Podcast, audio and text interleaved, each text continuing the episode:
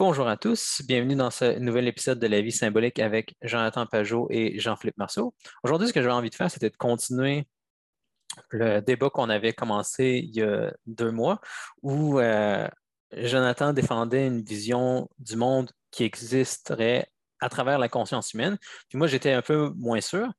Euh, puis j'ai pris le temps d'y repenser quand même pas mal depuis ces deux mois-là. J'ai lu une couple de trucs, puis j'avais quand même une idée d'approche pour euh, plus m'approcher de ta position potentiellement. Puis, ultimement, c'est beaucoup, je pense, de faire des distinctions autour de ce qu'on veut dire par conscience. à la fin, peut-être qu'on va être d'accord, peut-être que je vais être complètement d'accord avec euh, ce que tu dis. Puis, je soupçonne que même beaucoup des distinctions sont tout à fait possibles à faire à partir de la métaphysique que tu dis d'habitude, mais qu'on n'en a pas parlé explicitement la semaine passée. Fait que, mettons, pour euh, commencer, ce que j'ai beaucoup regardé, c'était euh, comment Saint-Maxime, puis aussi Anne Source von Balthazar parlent de l'existence du monde dans le Christ. Puis les deux, ils vont être capables de le faire d'une façon qui est méthodologiquement, ça a l'air un peu différente de ce qu'on a dit la semaine passée, juste parce que tu vois tout de suite à quel point ils parlent toujours de charité, à quel point ils parlent toujours d'amour, de beauté, etc. Versus comment on en a parlé il y a deux mois, c'était beaucoup plus technique comme description. Puis mm-hmm. je pense que ça faisait aussi une vision de la conscience comme quelque chose de plus technique. Euh, mais là, c'est la première chose que j'aimerais ça commencer à clarifier. Là. je t'ai déjà entendu souvent dire que pour percevoir les choses, en général, ça passe à travers un but qu'on a pour ces choses-là. L'exemple classique que tu veux utiliser souvent, c'est par exemple une chaise. Une chaise, la chaise, c'est vrai qu'elle va exister comme chaise à travers la conscience humaine parce que nous, on voit le but de la chaise, puis automatiquement, on sait, ben ça, c'est un bon objet sur lequel s'asseoir. On juge, il y a un jugement vers un but des choses pour qu'elles deviennent existantes, au lieu qu'une chaise soit comme un genre de, flux quantique ou quelque chose de, très, très flou, de mal défini, ça saute qualitativement vers un objet qui est une chaise, qui a le but de permettre à des humains de, s'asseoir dessus. Donc, quand tu dis que le monde existe à travers la conscience du Christ, j'imagine qu'il y a une place forte à juste l'attention dans cette vision-là, dans le fait que c'est l'attention que le Christ porte vers le Père qui lui permet d'orienter toutes les choses vers leur télos, vers de les voir comme il faut. Fait je ne sais pas si tu peux, euh, si ça t'inspire déjà quelque chose avant que je continue. Oui, oui. Ben, je, pense que la meilleure façon de le comprendre, en fait, je pense que la meilleure façon de le comprendre aujourd'hui, c'est avec Heidegger, c'est-à-dire c'est la notion de Dasein. C'est l'idée que en, français, on n'a pas vraiment un mot qui, qui est l'idée de care. Mhm. C'est-à-dire l'idée. Attention le plus proche. C'est l'attention, mais ça implique. Le mot attention, il est difficile parce qu'on dirait qu'il implique moins la notion de, direct, de se diriger vers, et mhm. aussi l'idée d'affection d'une certaine façon. Euh, tandis que, tandis que l'idée de care, ça l'implique. C'est comme si ça dit, tu sais, if I don't care, si je n'ai pas, pas raison d'avoir attention, bien là, le monde ne va pas se, déployer devant moi de, comme ça. le monde se déploie devant moi par l'amour que j'ai pour les choses. Quand je dis le mot amour, c'est, c'est, vraiment. Euh, une, une, des choses que les gens ont critiqué, par exemple, les chrétiens de faire, puis c'est Maxime en particulier, c'est de comme niveler la notion d'amour. Parce qu'avant, il y avait plein de mots pour les différentes sortes de, il y avait Eros, il y avait l'amour fraternel, l'amour. Puis les chrétiens, tranquillement, on bouge vers une sorte de nivellation où on a juste un mot, mais il y a quelque chose dans le fait d'avoir juste un mot qui est vraiment puissant. C'est la notion de la chose qui, te connecte, en fait. C'est comme le. C'est ce qui t'amène vers l'autre, mais ce qui t'amène vers l'autre d'une façon qui préserve aussi l'autre, qui ne veut pas te fusionner à, la chose. Um, fait dans le fond, moi, c'est comme ça, c'est comme ça que je, le, que je le vois par rapport à l'attention. Fait que l'attention, c'est difficile parce que souvent, ça peut sonner comme un mot technique, mais ce n'est pas un mot technique, c'est vraiment l'idée de dire que si j'ai la capacité de porter attention à quelque chose, c'est parce qu'elle doit nécessairement exister d'une certaine façon dans une hiérarchie de valeurs, euh, une hiérarchie de valeurs dans laquelle j'avance. Ce n'est pas juste un truc passif où je regarde le monde, c'est une hiérarchie de valeurs dans laquelle j'avance. Fait en effet, ça fait que là, à ce moment-là, quand tu dis l'attention que le Père a pour le Fils, l'attention que le Fils a pour le Père dans la Trinité, bien là, ça devient c'est important de comprendre, oui, c'est ça, mais c'est l'amour, dans le fond. C'est vraiment, c'est ça, quand on parle de l'amour que les, trois personnes de la Trinité ont les uns pour les autres, c'est ça. Fait que moi, moi, c'est comme ça, c'est vraiment comme ça, je le conçois. Puis d'ailleurs, je suis en train de lire un livre en ce moment là, euh, que j'aurais jamais pensé. C'est un livre, ça s'appelle Les Méditations sur les 24, 22 arcanes du tarot de, de Tom Burke. Puis euh, ah, c'est incroyable, il dit exactement ça. Il, je suis en train de lire le deuxième chapitre, puis il parle que la, différence entre le christianisme puis les, disons, le non-dualisme euh, du Vedanta, Advaita Vedanta ou, d'autres théories non-dualistes, c'est que les chrétiens positionnent vraiment la multiplicité comme faisant partie de la non-dualité. C'est-à-dire la non-dualité n'élimine pas la multiplicité. On n'est pas en train de se fusionner vers le un, mais que la dualité première, disons même du ciel et de la terre, elle est comme l'expression ou la participation à l'unité. Euh, puis c'est comme, je, me disais, oui, exactement. C'est exactement, c'est exactement ce que j'essaie d'expliquer. je suis content que tu dises ça parce que c'est exactement là où je voulais m'en aller aussi, là, en termes de. C'est comment mieux parler de la conscience pour situer l'amour dedans ou l'attention, la cherté, etc. Ben, une image que je trouvais vraiment bonne, c'était elle que Balthazar utilise de l'enfant avec sa mère pour montrer comment l'enfant lui-même, quand il y a un bébé assez non formé, il va gagner une conscience, comme un sens de soi, un sens du monde, etc. Il va développer cette perception-là grâce à son amour pour la mère, puis par l'amour de sa mère aussi pour lui. C'est parce que l'enfant, il a quand même cette capacité-là, comme avant d'avoir une conscience euh, d'un adulte complète, il, y a juste, il y a quand même cette capacité d'attention-là, cette capacité de reconnaître la, beauté du sourire de sa mère, par exemple. Mm. C'est une image que Balthazar utilise souvent. Il y a une genre de, de, lumière presque pure, puis qui est difficile de, bien décrire techniquement, mais le sourire, la beauté, l'amour que la mère va donner à son enfant, c'est ça qui va faire que l'enfant va passer de, un état où il peut avoir une conscience, un état où il y a vraiment une conscience. Il n'y a pas juste cette capacité-là pure d'attention. Disons, c'est comme si au sommet de la conscience, ce qui fait qu'on peut percevoir les choses, ce qui fait qu'on peut percevoir des concepts, qu'on peut se percevoir, etc., ça commence tout par notre capacité à porter attention à ce qui est beau. Oui, mais moi, je suis totalement d'accord. Puis c'est mm-hmm. sûr que le beau, il faut vraiment le, comprendre de la bonne façon, là, parce qu'on a, on a aussi une on a des définitions assez euh, amoindries de la notion de beauté, mais l'idée de beauté, c'est la façon que John Vervaeke l'explique, je pense que c'est comme ça que Platon il en parle avec ses trois transcendants. C'est la notion que c'est la capacité du vrai de se révéler. C'est que c'est comme l'extériorisation du vrai dans le monde, ça l'apparaît comme le beau. Puis c'est pour ça, c'est ça qui. C'est ça qui, comment je peux c'est ça qu'on voit qui nous attire vers, vers la chose. Fait c'est comme la conformité, la conformité au bien de la chose apparaît comme le beau. Mhm. Disons un, beau, un beau verre, ben, dans la beauté du verre, il va avoir comme une, impression que ce verre-là bouge vers la, vers la beauté de son but, mais aussi vers la beauté de son existence dans un monde humain. Fait qu'il va avoir d'autres aspects aussi de proportionnalité, de, la, façon dont il tient dans ma main. Il va y avoir plein de choses qui vont m'amener à, le, percevoir comme étant beau. Mm-hmm. Oui, exact. Mais le, gros avantage que je vois, disons, à utiliser cette euh, vision-là de la conscience comme, disons, étant située sous l'attention, sous l'amour, c'est qu'après, ça en donnant un poids, disons, métaphysique aussi fort que ça à l'amour dans la conscience humaine, tu as beaucoup moins de chances d'avoir une vision du symbolisme qui serait juste technique, de penser que ben, il suffit de, je sais pas, faire une lecture de l'histoire, trouver tous les symboles dans l'histoire, puis on va avoir tout réglé, comme Guénon fait, par exemple. Mhm. J'ai regardé dans, mettons, le règne de la quantité, il, parle d'amour juste dans une note de bas Ça n'a pas vraiment rapport à la façon dont on l'emploie aujourd'hui. Je ne suis pas surpris qu'il y ait des gens en lisant ça qui, qui l'échappent facilement. Là. Quand c'est intéressant que tu dis parce que je suis vraiment en plein. En plus, je suis en plein dedans. Puis dans, le, chapitre que je suis en train de lire dans, dans la livre de Tomberg, il parle de la différence entre une mystique de l'être et une mystique de l'amour. C'est exactement ce que tu dis qui, amène. Il, parle que pour le, chrétien, pour le mystique chrétien, l'amour est supérieur à l'être.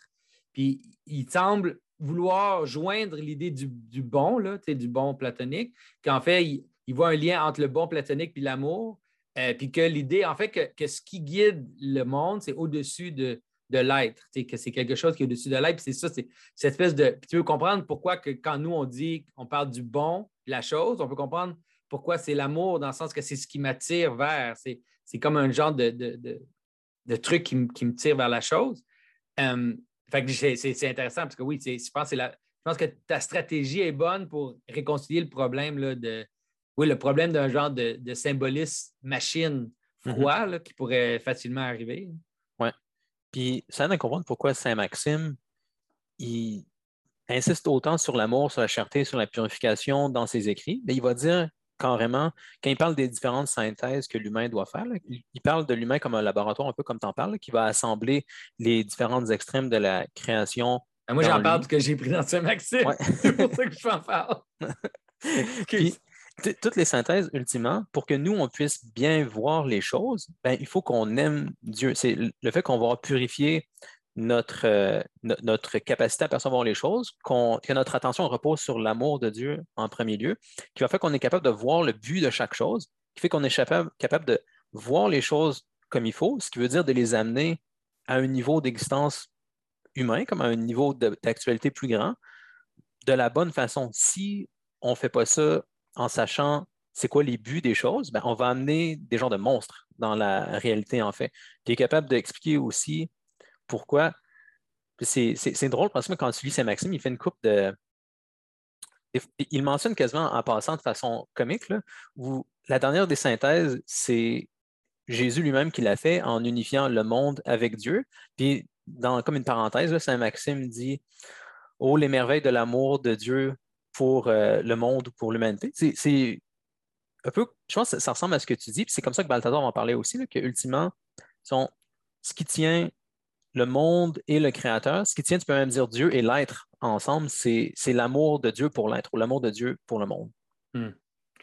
Non, mais ça, ça, ça, a du sens. Pour moi, c'est plus que je découvre cette sorte de métaphysique-là, plus que j'ai l'impression qu'elle règle énormément de problèmes. Elle règle, comme tu dit, le, elle règle le, problème de la non-dualité qu'on trouve chez les bouddhistes ou chez les, les, les, Advaita. à un moment donné, ça devient vraiment étrange parce que tu as vraiment toujours l'impression qu'il faut que tu t'échappes du monde, que, le monde est, illusion et tout.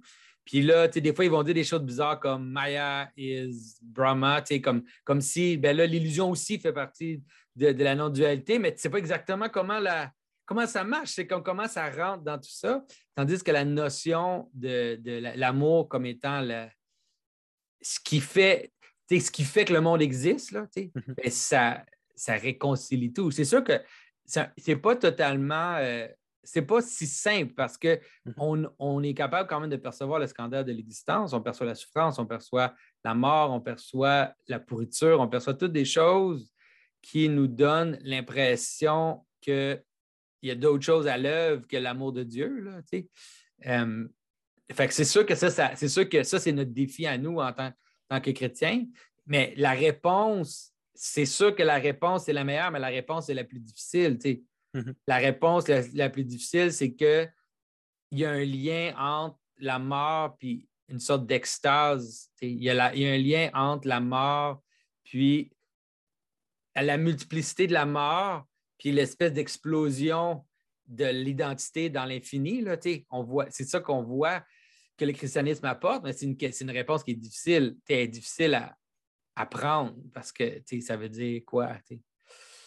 Ce n'est pas, pas d'être un masochiste non plus, ce n'est pas ça l'idée, mais c'est plutôt de comprendre qu'en fait, il semblerait que la solution que Dieu nous donne dans le Christ, ce n'est pas la façon de sortir du monde, mais de transformer la souffrance en gloire. Ça semble être mm-hmm. ça. Ça mhm. semble être quelque chose comme ça.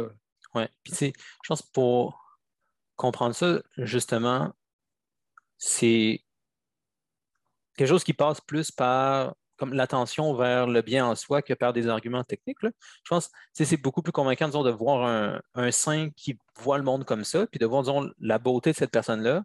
Ça nous aide plus à comprendre justement ce mystère-là que tu viens de mentionner que de juste chercher des réponses techniques euh, au problème. Là. Et ça, c'est, je pense, comme une illustration de ce qu'on discutait plus globalement. Mais pour revenir à ce que tu disais sur la, non-dualité, ça, je trouvais ça vraiment. C'est tellement une bonne image, je pense, que Balthazar utilise en parlant de la mère puis l'enfant, parce qu'il peut expliquer comment donc, Dieu crée le monde, d'une façon à ce qu'il veut que le monde soit indépendant de Dieu pour que le monde ressemble le plus possible à Dieu, en fait. par exemple, la mère, quand elle va élever son enfant, ben, elle ne veut pas juste comme toujours consommer l'enfant puis qu'il grandisse jamais. Mais idéalement, elle va le, laisser grandir de façon autonome. Elle va comme se laisser poursuivre par son enfant. C'est comme ça que Balthazar parle aussi de la relation du monde avec Dieu. Il se laisse comme poursuivre en étant beau, en étant le bien. Ben, les choses, ils veulent aller vers leur but, ils veulent aller vers Dieu. Fait que le monde comme grandit de façon un peu indépendante, comme s'il se cause d'une certaine façon par lui-même. Il repose ultimement sur Dieu, mais reste que le monde existe d'une certaine façon indépendante. Fait que ça, règle, beaucoup de problèmes. ça aide à comprendre, je pense, pour revenir à notre problème original, comment le monde peut exister dans l'incarnation. Là, j'ai comme. Si on donne une place importante comme ça à l'amour, à la charité, à l'orientation vers le but ultime qui permet une dépendance, puis quand même une, euh, une séparation puis une unité, mais je suis capable de plus comprendre comment le monde existerait justement dans cette histoire-là. Je suis capable de voir, j'ai beaucoup moins de problèmes à dire que sur l'événement de la croix, qui est disons, l'événement de beauté ultime, ben, c'est ça qui va attirer ultimement toute la création vers, vers Dieu. C'est ça qui va amener toutes les choses vers leur but, qui fait que toutes les choses passent d'un état potentiel à un état actuel. Je n'ai pas peur de tomber dans une vision du monde qui serait juste technique, comme je euh, on craignait. Oui.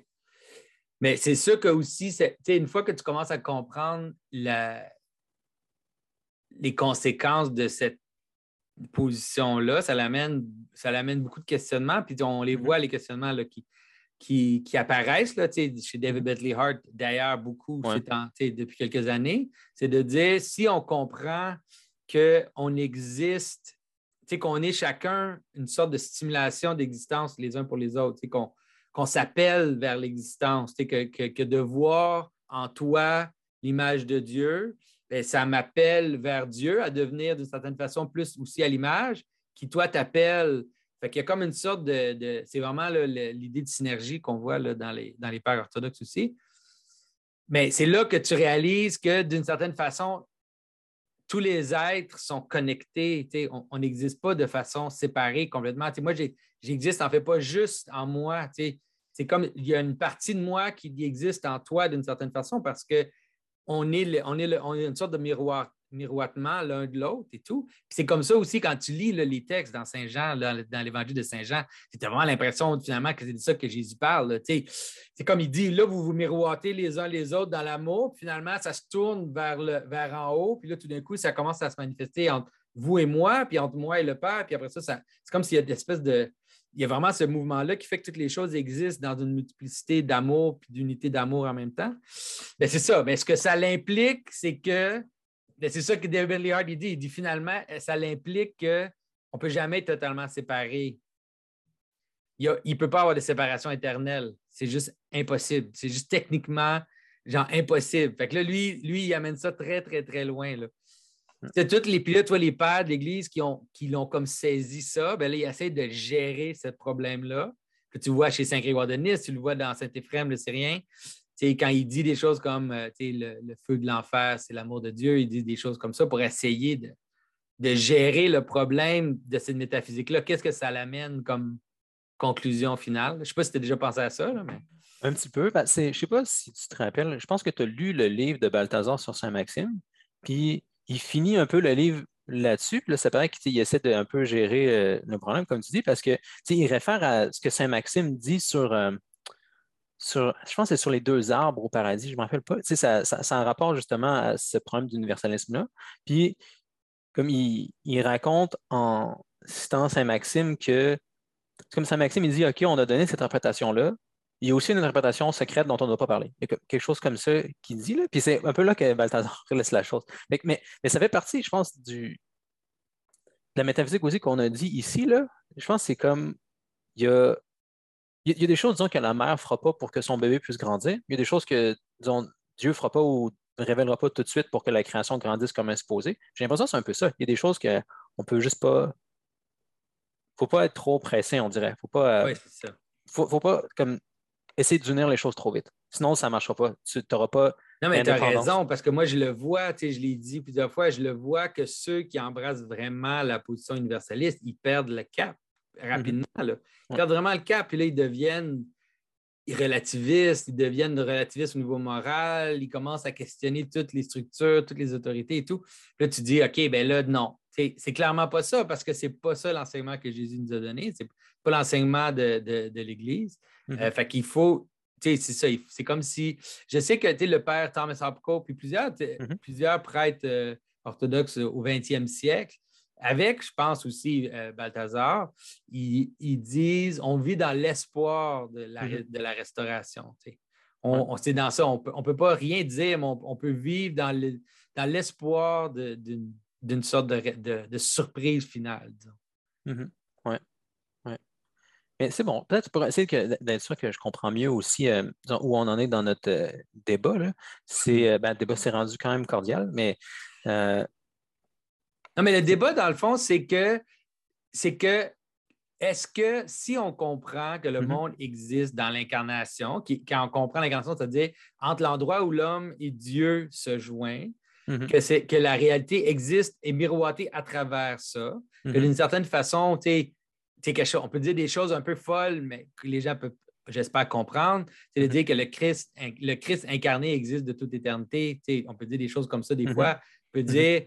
dire que, dans le fond, l'homme, l'homme, l'homme Dieu, c'est lui qui a créé le monde. C'est comme le, une des mystères que l'histoire de l'incarnation nous révèle. Que, que ça, oh, OK, finalement, c'était ça. C'est ça mhm. dès le début. Euh, que ça, ça a comme des, des, Ça a une force, je pense, en ce moment, pour nous aider à saisir le problème de l'existence, le problème de la conscience, même au niveau des mhm. problèmes comme le panpsychisme, puis les, théories de complexité, puis tout ça. Mais ça a le danger, puis c'est le danger que nous, on a vu dans notre, dans notre quartier, là, qui mhm. est que si les gens le prennent un peu mal, ils peuvent se voir, ils peuvent voir leurs pensées ou leur, les reflets dans leur propre pensée, dans leur propre conscience, comme étant objectifs nécessairement, comme étant des correspondances réelles dans mhm. le monde, euh, même si finalement c'est comme des, fabulations ou des, des mhm. patterns marginaux, des structures très marginales. Mhm. Puis spécifiquement, on pense que sur la bonne façon d'éviter ces problèmes-là, moi, ce qu'on a mentionné aujourd'hui, c'est de parler plus de l'importance dans la conscience spécifiquement de l'attention ou de la beauté, de l'amour, comme quoi qui nous empêche de penser que ce qui va nous donner une bonne connaissance du monde symbolique, c'est un genre de, de, mécanique, un genre de technique où on analyse les choses techniquement, mais c'est plus, d'être capable de, de, suivre les choses qui sont ultimement belles, comme d'entrer, comme de porter attention vers la bonne chose. Puis une fois qu'on est purifié nous-mêmes, puis qu'on a des bonnes intentions, qu'on peut voir les bons buts des choses, qu'on aime Dieu, puis qu'on veut orienter les choses vers Dieu. Après ça, on peut voir les patterns comme ils le sont vraiment, puis on ne tombe pas dans le genre de problème de, penser que tous les patterns passent juste par toi. Oui. Euh, puis aussi, aussi, je pense que puis ça, c'est quelque chose auquel moi, il faut que je fasse attention, ce pas des blagues, que, que dans le fond, la, la compréhension symbolique ou la compréhension analogique des choses, la mm-hmm. capacité de percevoir les mystères dans la façon dont les choses existent, c'est censé d'être accompagné d'une transformation personnelle.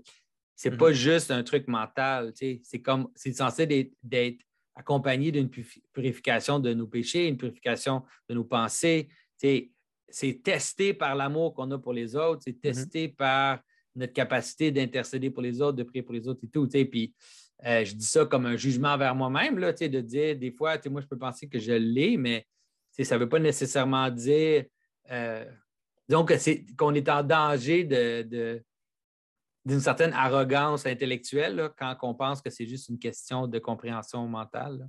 Mm-hmm. oui. Puis je parlais euh, il n'y a pas longtemps à notre ami Cormac Jones qui a mm-hmm. publié quelques articles sur le blog en anglais, dont un article sur ce problème-ci. Ça vaut la peine que je le dise. D'ailleurs, j'ai été vraiment chanceux dans les dernières semaines qu'il y ait beaucoup de personnes dans le coin du blog qui ont travaillé là-dessus, qui ont écrit des articles intéressants, qui m'en ont parlé, ça a beaucoup aidé. ce point-là sur l'amour, entre autres, c'est beaucoup Cormac qui m'a aidé à, penser à ça.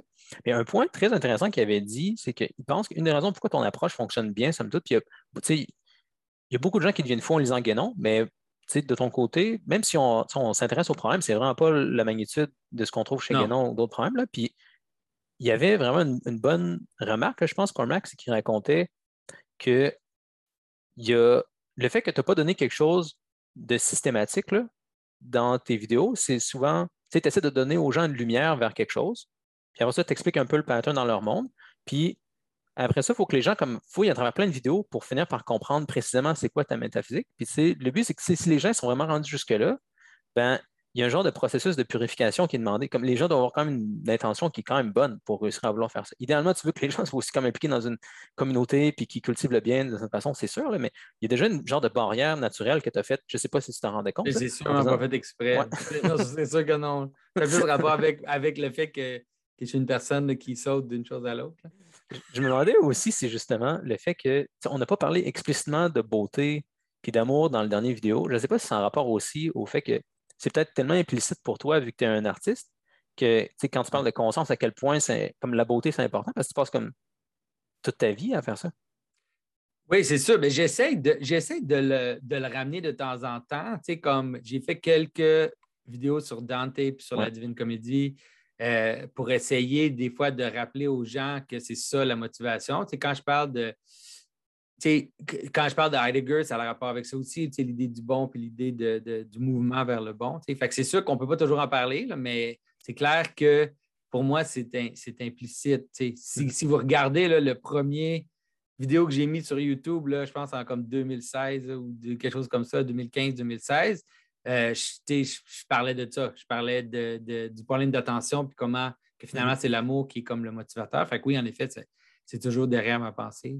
Oui, puis c'est ça, si les gens, il faut y assez dans tes vidéos pour essayer de comprendre précisément qu'est-ce que Jonathan veut dire techniquement? Ben, même s'ils veulent faire ça, ils vont finir par tomber sur des vidéos comme ça qui devraient beaucoup les réorienter dans, la bonne direction. Ouais. Puis, euh, peut-être une autre affaire je voulais mentionner, c'était c'est dans, mes recherches sur tout ça, j'ai aussi regardé des arguments intéressants d'un côté plus pratique qui viennent de Nassim Taleb, qui est un, financier puis un, auteur, qui je pense, un bon argument pour évaluer des cadres symboliques, où ce qu'il ce remarque, c'est que comme c'est très commun de dire dans le monde symbolique, ben, le monde est trop complexe, il y a une infinité de faits, fait qu'on a besoin d'un cadre pour percevoir le monde. Il est tout à fait d'accord euh, avec ça. Puis là, il parle d'une couple de façons de s'assurer que, disons pas de s'assurer, mais une certaine façon de tester ton cadre, de voir s'il est bon ou pas bon. Puis, il y a des, des tests qui mentionne, dont on a déjà parlé, le fait, ben, est-ce que ça fonctionne dans la Est-ce que tu te fais rentrer dedans quand tu as ce cadre-là? Est-ce qu'il se fait comme casser immédiatement que tu essaies d'agir avec? Mais aussi, ce qui va suggérer, qui est, très éclairant, c'est de regarder aux cadres qui ont survécu pendant très longtemps. Mm-hmm. si, un cadre a survécu pendant très, très longtemps, ben, justement, ça doit être un cadre qui est quand même bon. Puis plus quelque chose a survécu longtemps, mais plus ça a de chance de survivre encore longtemps. Puis là, il remarquait dans son cas que ben, le christianisme, c'est un très bon cadre parce que ça fait 2000 ans que, ça dure et qu'on devrait s'attendre à ce que ça dure encore très longtemps. Puis, j'essaie de penser spécifiquement à la place, disons, du symbolisme, puis même du symbolisme technique dans cette vision-là. Qu'est-ce qui a survécu? Parce que c'est clair qu'on peut voir dans la tradition qu'il y a du symbolisme d'imbriquer, comme au moins dans la liturgie, dans l'architecture, etc. Il y a, du, symbolisme d'imbriqué dans tout ça. Il y a aussi des moments où le symbolisme est décrit de façon plus technique. Dans les homélies, ça arrive des fois. En fait, c'est très commun que le prêtre va prendre une histoire puis voir comment tu peux l'appliquer à la réalité. Puis aussi, des fois, carrément, dans, les hymnes, les, les, applications sont super comme directes. C'est clair quelqu'un qui a pensé ça. Il y a une, midrash, c'est-à-dire même dans nos hymnes ou dans les histoires ou dans les petits trucs qu'on a, ben c'est comme l'interprétation dans, dans la, dans la célébration, tu le vois, là, quand ils font des analogies, là, ils font, des, lectures typologiques dans les hymnes. C'est comme, ouais, mais c'est ça. Ça, c'est vraiment une forme d'interprétation symbolique. Puis ça, ça a survécu justement dans un cadre liturgique. on n'a pas beaucoup d'histoires de livres, disons, en fait, on n'a aucune histoire, je pense, de livres qui décrivent le symbolisme techniquement qui date de 2000 ans. Comme ça, on n'a rien comme ça qui a survécu. Et ça semble être que ce qui est stable, comme un, cadre où le symbolisme peut survivre longtemps, comme explicitement, ça semble être quand c'est imbriqué dans une cultivation d'amour, dans un cadre mm. liturgique. c'est, je pense, comme un autre argument pour montrer, je pense qu'il y a moyen de, bien faire ça, ça semble passer par l'amour, comme on a parlé euh, depuis le début de notre conversation. Oui. Puis tu sais, l'approche typologique, en théorie, c'est une bonne approche aussi. Euh, dans le sens que il y a comme une approche typologique simple, disons, de l'Ancien Testament au Nouveau Testament, mais il y a, des il y a une approche typologique qui, est plus sophistiquée où on cherche, disons, qu'on a l'intuition sur une structure, puis là, on, ce qu'on essaie de faire, c'est de trouver d'autres exemples de cette structure-là. Fait que, tu sais, j'ai, j'ai, une intuition, je sais pas, moi, je suis en train de lire euh, la, belle, la Belle au bas dormant, puis j'ai comme une intuition sur une structure qui est là. Tu sais, je vois les faits, je vois une genre de structure. Puis là, après ça, ben, je me demande, OK, est-ce qu'il y a d'autres exemples euh, de ça? Puis c'est facile de le comprendre quand c'est pas vrai. Je vais donner un exemple euh, vraiment simple.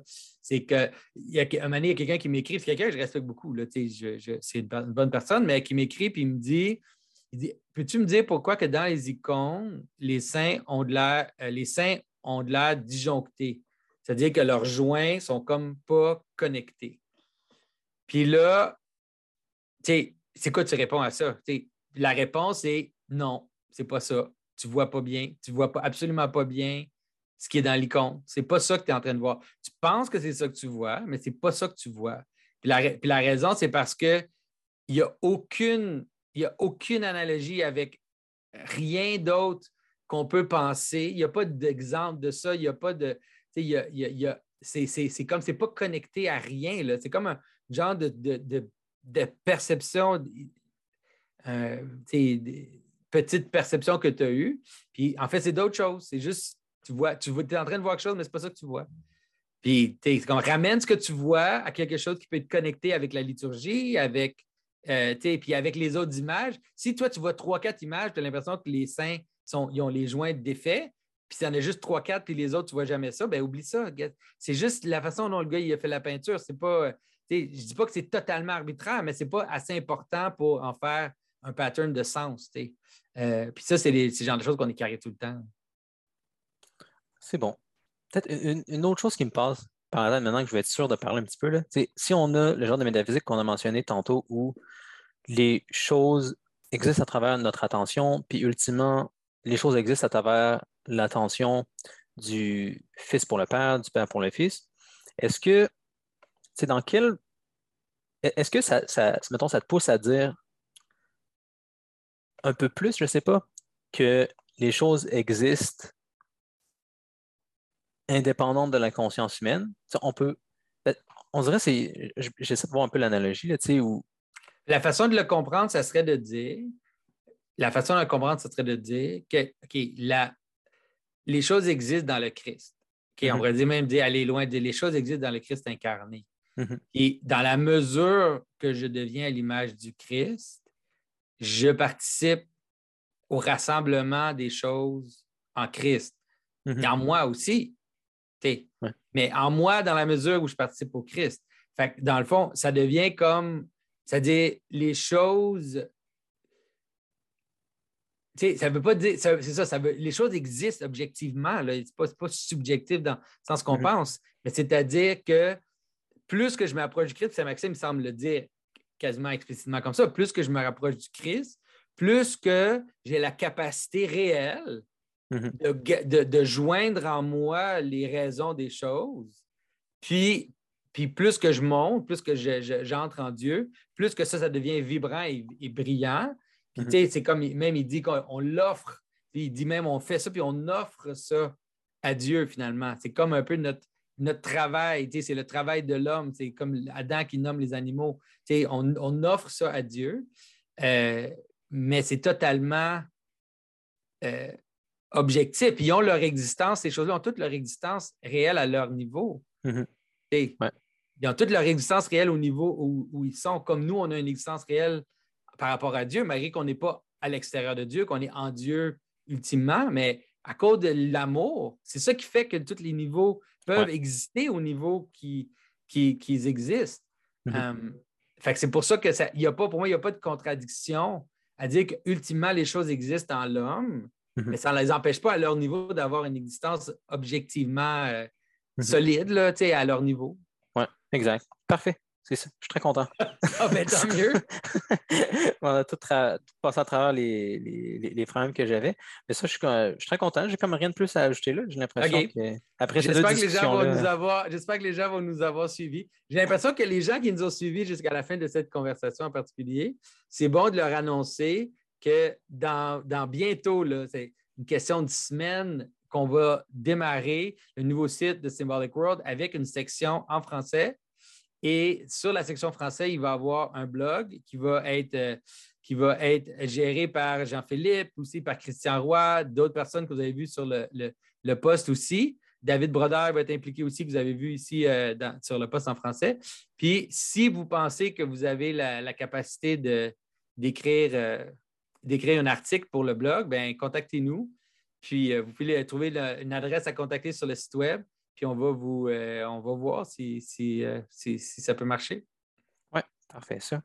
Bon ben, merci beaucoup tout le monde d'avoir été là. Merci Jonathan d'avoir pris le temps aussi. Puis on se revoit dans quelques semaines pour le prochain épisode. Super. À bientôt. Merci beaucoup.